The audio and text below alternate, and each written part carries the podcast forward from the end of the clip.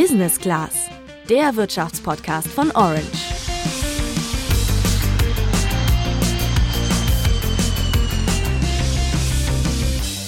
Der Präsident der Ukraine, Volodymyr Zelensky, Bundeskanzler Olaf Scholz, die Präsidentin der Europäischen Kommission Ursula von der Leyen oder auch EZB-Chefin Christine Lagarde.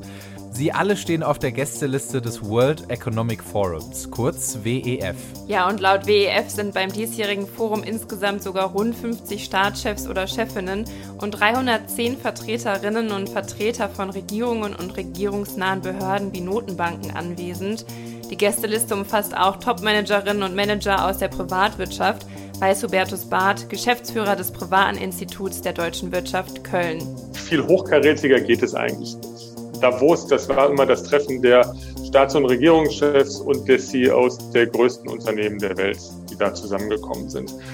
Die dann ja in diesem kleinen Ort Davos eigentlich eher Kamingespräche führen sollten und miteinander diskutieren sollten.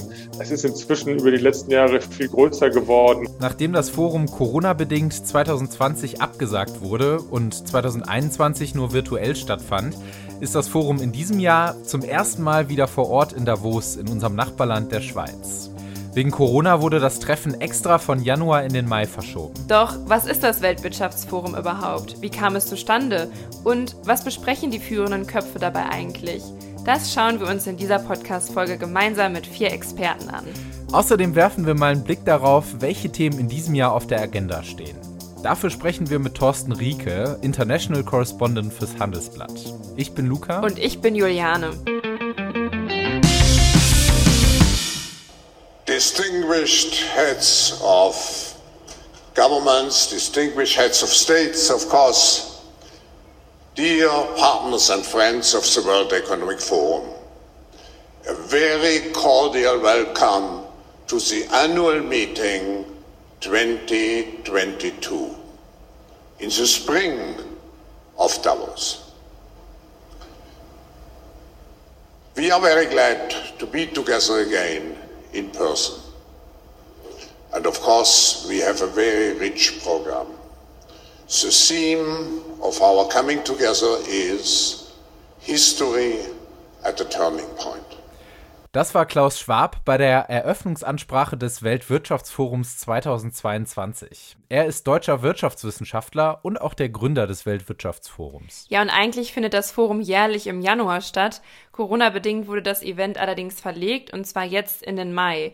Der Zeitpunkt ist allerdings nicht wirklich ideal. Warum, hat uns Professor Rolf Langhammer vom Institut für Weltwirtschaft Kiel erklärt. Normalerweise wäre es Ende Januar gewesen. Das wäre auch für die Unternehmen der richtige Zeitpunkt, weil dann am Rande des Forums Gespräche stattfinden zwischen den Unternehmensvertretern hinsichtlich der Aussichten für das laufende oder jetzt kommende Jahr. Ähm, das ist alles der Pandemie zum Opfer gefallen. Also trifft man sich statt Ende Januar jetzt äh, Ende Mai. Ähm, das hat natürlich auch logistische Vorteile. Es ist also leichter zu erreichen, da wo es natürlich ähm, als im Winter. Aber äh, sagen wir mal so, die, die eigentliche äh, Brisanz eines äh, privatwirtschaftlichen Treffens, also man steht am Anfang eines Jahres und wie sind die Aussichten für das Jahr, Geschäftsaussichten, das ist natürlich jetzt passé, denn das Jahr ist ja schon im vollen Gange. Bevor wir gleich mal näher auf die Inhalte des Forums eingehen, sollten wir, glaube ich, erstmal klären, was ist dieses Weltwirtschaftsforum eigentlich? Ich selber weiß ja eigentlich nur, dass da immer ganz viele bedeutende Personen aus Wirtschaft und Politik anreisen. Aber für mich wirkte das Ganze auch immer irgendwie elitär und intransparent. Man erfährt ja auch nie so richtig, wer da jetzt eigentlich mit wem gesprochen hat. Ja, verstehe ich voll, Luca. So geht's mir nämlich auch. Was das Weltwirtschaftsforum jetzt genau ist, habe ich tatsächlich Dr. Thomas Casas-Klett von der Universität St. Gallen gefragt. Er erklärte mir. Ja, der, das Weltwirtschaftsforum ist äh, basiert in, in Genf in der, in der Schweiz. Es ist eine internationale Organisation, anerkannt äh, von, der, von der Schweizer Regierung äh, anerkannt ähm, als internationale Organisation.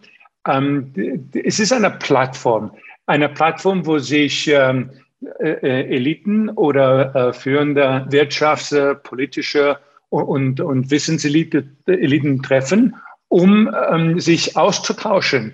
Ähm, die Ziele sind, äh, sind ganz klar, oder? Improving the state of the world.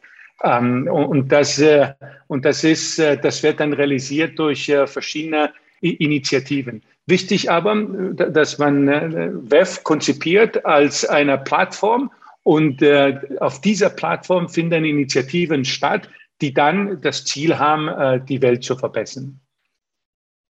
Wir haben ja gerade schon erwähnt, dass Klaus Schwab das Forum gegründet hat, aber was steckte für ihn da eigentlich dahinter? Also warum hat er das gemacht? Ja, und um das herauszufinden, haben wir mit Rolf Langhammer eine kleine Reise ins Jahr 1971 unternommen. Es ist 1971. Äh, Klaus Schwab ist ja ein deutscher Wirtschaftswissenschaftler, der vor allen Dingen aber mit einer sehr starken betriebswirtschaftlichen unternehmensspezifischen Fokussierung in die Öffentlichkeit getreten ist. Er hat das Ziel vertreten, ähm, eben eine solche Diskussionsplattform zu schaffen. Das Weltwirtschaftsforum hatte nicht von Anfang an den Namen. Es hielt, hatte halt einen etwas anderen Namen am Anfang, European Management Forum, glaube ich, bis 1987. Und dann wurde es in ein Weltwirtschaftsforum umgewandelt. Es hat ja nicht nur dieses eine Treffen in Davos, sondern es gibt auch regionale Treffen. Es gibt auch äh, fachspezifische Treffen über das Jahr. Das Weltwirtschaftsforum erstellt auch Studien, stellt Daten zur Verfügung.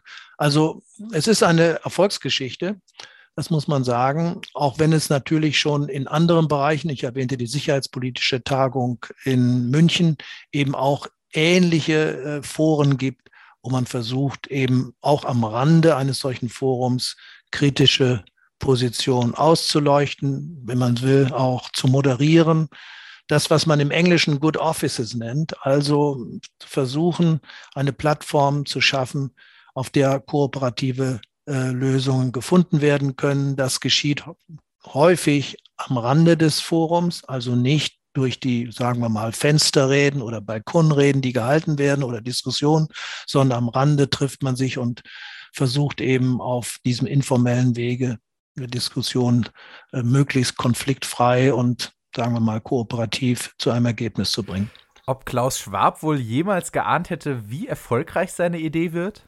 Das hat Rolf Langhammer sich ja auch gefragt und er hatte tatsächlich auch schon bereits die Chance, mit Klaus Schwab selber darüber in Kiel zu sprechen. Natürlich hat er den Erfolg niemals prognostizieren können, aber auf der anderen Seite war er immer eine sehr starke Persönlichkeit. Äh, viele haben ihm vertraut auch deswegen, weil er eine sehr glaubwürdige Position vertreten hat.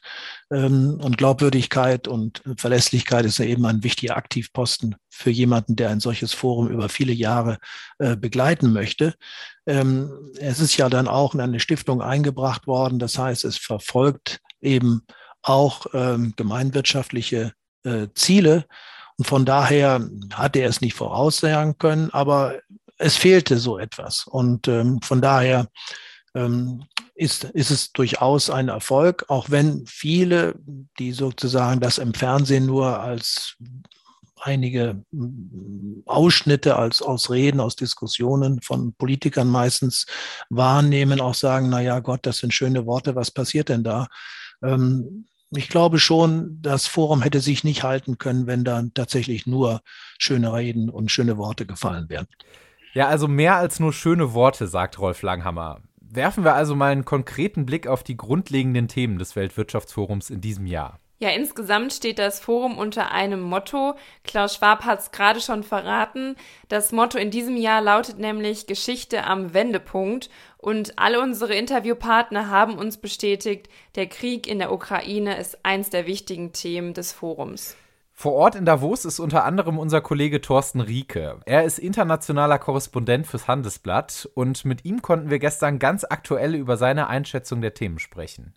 Ich war gestern Abend bei einem Abendessen mit George Soros. Das ist dieser Millionär, der ähm, aus Ungarn kommt, äh, sehr viel für die Open Society, also für die offene Gesellschaft getan hat, also für die ähm, liberalen äh, Vorstellungen über Demokratie. Ähm, und der ist schon über 90 und macht jedes Jahr in Davos so ein Abendessen, in dem er seine Sicht der Welt darlegt. Und wie in den letzten Jahren zuvor hat er auch diesmal sehr, äh, eine sehr pessimistische äh, Einschätzung abgegeben. Also er hat gesagt, wir laufen im Prinzip wirklich auf ein Szenario hin, wo wir uns im Moment sehr stark um die Ukraine-Krise, also um den Krieg kümmern müssen und hält uns davon ab, uns wirklich so wie, wie wir eigentlich müssten, uns um die äh, Klimakrise zu kümmern und uns äh, mehr, also mehr zu tun, uns äh, dagegen zu stemmen. Und äh, sein, sein nicht sehr äh, erbauliches Fazit war dann, dass äh, wirklich die menschliche Zivilisation gefährdet sein könnte. Ansonsten ging es inhaltlich vor allem um die drei R-Wörter, so Thorsten. Das sind drei R-Wörter, die im Moment hier in Davos die Diskussion bestimmen. Das ist Russland, äh, ich habe es gerade gesagt. Äh, und das zweite R steht für Rates, also für Zinsen. Und das dritte Wort dann für Rezession. Und bei der Diskussion über die Rezession geht es im Moment noch darum, ob es wirklich zu einem Wachstumseinbruch kommt, also ob die Wirtschaft, die Weltwirtschaft dann schrumpft und dann eben auch die deutsche Wirtschaft und europäische Wirtschaft, oder ob wir sowas wie eine Stagflation bekommen, das heißt also eine stagnierende Wirtschaft, äh, wo sich nicht viel tut, aber gleichzeitig steigende Preise. Und das erleben wir im Moment ja schon. Das klingt ja jetzt erstmal eher negativ. Wie hat Thorsten denn die Stimmung vor Ort insgesamt beschrieben? Also war die eher resigniert oder eher so, let's go, wir müssen anpacken? Ja, da sieht Thorsten vor allem eine Mischung. Einerseits ist die Stimmung gedrückt, denn weltwirtschaftlich gesehen gibt es eben die Herausforderungen, die Thorsten gerade schon angesprochen hat. Andererseits sind in Davos auch viele Personen vor Ort, die als Start-up-Gründer neue Technologien entwickeln oder in neue Technologien investieren. Und die seien wohl eher optimistisch. Und wie ist so die Stimmung bei den Vorständen von größeren Unternehmen? Und wenn man auf die hm, CEOs, also auf die Vorstandschefs der großen Unternehmen schaut, dann findet man auch sowas wie Zweckoptimismus. Also ich habe jetzt mit Citibankern gesprochen, die sagen, ja, ist alles nicht so schlimm, wir haben schon die Finanzkrise überlebt und äh, werden jetzt auch das überstehen. Also es ändert sich gar nicht so viel an unserem Geschäft. Und dann gibt es natürlich auch äh, Vorstandschefs wie den Volkswagen ähm, äh, Herbert Dies, äh, äh, der sagt, okay, lass uns irgendwie diese Sache mit dem Krieg möglichst schnell hinter uns bringen, so nach dem Motto, äh, wir brauchen eine Verhandlungslösung damit wir dann wieder vernünftig, also vernünftig im Sinne von ja, äh, arbeiten können, ohne größere äh, Unterbrechungen und zurück zu dem alten Zustand kommen. Also fassen wir kurz zusammen. Beim Weltwirtschaftsforum in Davos diskutierten in den letzten Tagen wichtige Personen aus beispielsweise der Wirtschaft und der Politik über die aktuell drängendsten Themen, die die Weltwirtschaft beeinflussen, beispielsweise den Krieg in der Ukraine, die Zinspolitik und eine drohende Rezession. Und jetzt kommt die entscheidende Frage. Welchen konkreten Effekt hat das Forum auf diese Herausforderungen? Also was kann das Forum in diesem Jahr bewirken? Es hat sicherlich was gebracht, ähm, die Diskussion über gemeinsame Lösungen. Das ist ja eine, äh, eine Haltung, die in den letzten Jahren äh, durch die ganzen Krisen, aber auch durch den Krieg und die vielen Konflikte sehr in Frage gestellt wurde. Aber man wirklich gemeinsam, also mit anderen Ländern zusammen äh, diese Probleme lösen kann oder nicht, ob es dafür die Bereitschaft gibt. Gerade beim Thema Klima ist das eine ganz wichtige Sache. Und ähm, das hat schon was gebracht. Das war, glaube ich, wichtig, dass man einfach diese, dieses Signal nochmal gesendet hat, dass man sagt, okay, wir müssen bei den globalen Problemen, die wir nur gemeinsam lösen können, auch wirklich zusammenarbeiten. Ob es hier jetzt viele neue Ideen gibt, die jetzt uns voranbringen, ich glaube, bei der großen Politik, großen, bei den großen wirtschaftlichen Fragen eher nicht, weil da herrscht nach wie vor eine große Ratlosigkeit.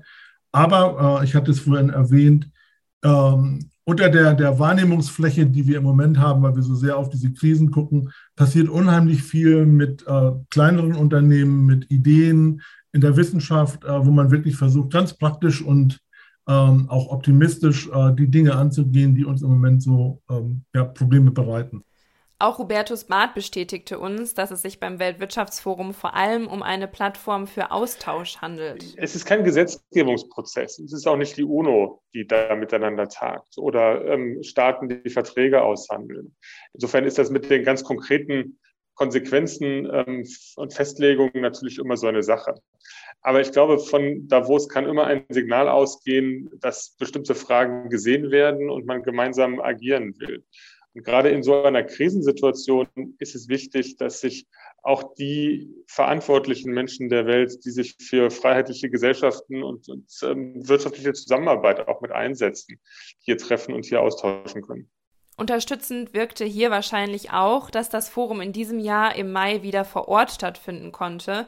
Es gab so nach zwei Jahren wieder die Möglichkeit, face-to-face -face Kontakt aufzubauen und Beziehungen international zu stärken. Ganz so international war es dann aber doch nicht, denn die russischen Vertreter wurden vom Forum ausgeladen. Thorsten hat uns erklärt, dass es hier aber auch keine richtige Alternative gab. Es hätte zu erheblichen Konflikten äh, geführt, wenn hier russische Vertreter ähm, auf der Bühne gewesen wären oder ihre äh, äh, legendären Partys abgehalten hätten, wie sie, das, wie sie das in den vergangenen Jahren gemacht haben. Also insofern gab es dafür keine andere, keine andere Wahl. Also das deutlichste Symbol dieser Veränderung ist vielleicht das, das frühere Russlandhaus, wo Russland eben seine äh, ja, Wirtschaft präsentiert hat, äh, eben nicht existiert, sondern ist jetzt ein Dokumentationszentrum für russische Kriegsverbrechen in der Ukraine. Äh, das zeigt, äh, wie sehr sich die, die, die Welt und eben auch Davos in diesem Jahr verändert haben. Ja, eine echte Zwickmühle, da ja auf dem Forum, was ja eigentlich eher einen sehr, sehr starken Plattformgedanken hat, eigentlich ja auch nicht übereinstimmende Meinungen diskutiert werden sollten. Ja, aber aktuell sind die Konflikte wohl einfach viel zu groß. Aber nicht nur Russland ist nicht vor Ort. Tatsächlich hat auch China kaum Vertreter nach Davos geschickt. Tja, und ein Weltwirtschaftsforum ohne Russland und fast ohne China, das sieht Rolf Langhammer als problematisch.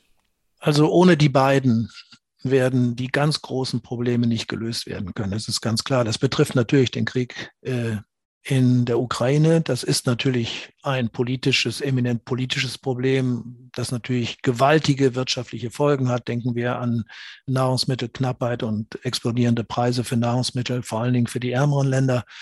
Ähm, aber die Gefahr ist eben, dass man sich in dieser Blockbildung verfestigt ähm, dass sich diejenigen, die sich treffen, relativ einig sind. Aber diese Einigkeit derjenigen, die auf dem Treffen hm, vertreten sind, könnte von den beiden anderen als, wenn man so will, als äh, Gefahr oder als äh, Nachteil oder als äh, Bedrohung empfunden werden. Und so ist durchaus nicht das Risiko auszuschließen, dass ein solches Treffen zu einer Verhärtung führt äh, zwischen Russland und China auf der einen Seite und dem Rest der Welt, die sich jetzt in oder das jetzt in Davos trifft, auf der anderen Seite. Sag mal, Juliane, weiß man eigentlich, warum die chinesische Delegation nur so klein war? Ja, das liegt tatsächlich an den aktuell starken Corona-Restriktionen der chinesischen Regierung. Ansonsten spielte die Corona-Pandemie beim WEV aber eher eine untergeordnete Rolle. Mit seinen zahlreichen Gästen ist das Forum zwar eine Massenveranstaltung, bei der ja auch Menschen aus aller Welt zusammenkommen, Allerdings spielten grundlegende Vorsichtsmaßnahmen keine große Rolle mehr. Klar, es gab umfangreiche Testungen, aber Thorsten hat uns berichtet, dass beispielsweise kaum jemand eine Maske trug. Ja, das finde ich irgendwie schon krass, aber immerhin wurde das Event ja auch extra in den Mai geschoben. Ja, und damit sind wir wieder am Ende der Folge angekommen. Jetzt würde uns noch interessieren, wie ihr das seht. Was denkt ihr über das Weltwirtschaftsforum? Werden da nur schöne Worte gesprochen oder ist das echt ein Forum mit Effekt? Schreibt uns das gerne über unseren Instagram-Channel orange-by-handelsblatt. Und wie immer freuen wir uns natürlich auch über eine Bewertung bei Spotify und Apple Podcasts. Und wenn du über alle News von der Börse und aus der Politik informiert bleiben willst, dann schau doch mal auf handelsblatt.com vorbei. Da haben wir ein besonderes Vorteilsangebot für ein Handelsblatt-Abo für dich reserviert und den Link dazu findest du in den Show Notes. Wir sind dann nächste Woche wieder für euch da. Bis dann sagen wir ciao, macht's gut. Ciao.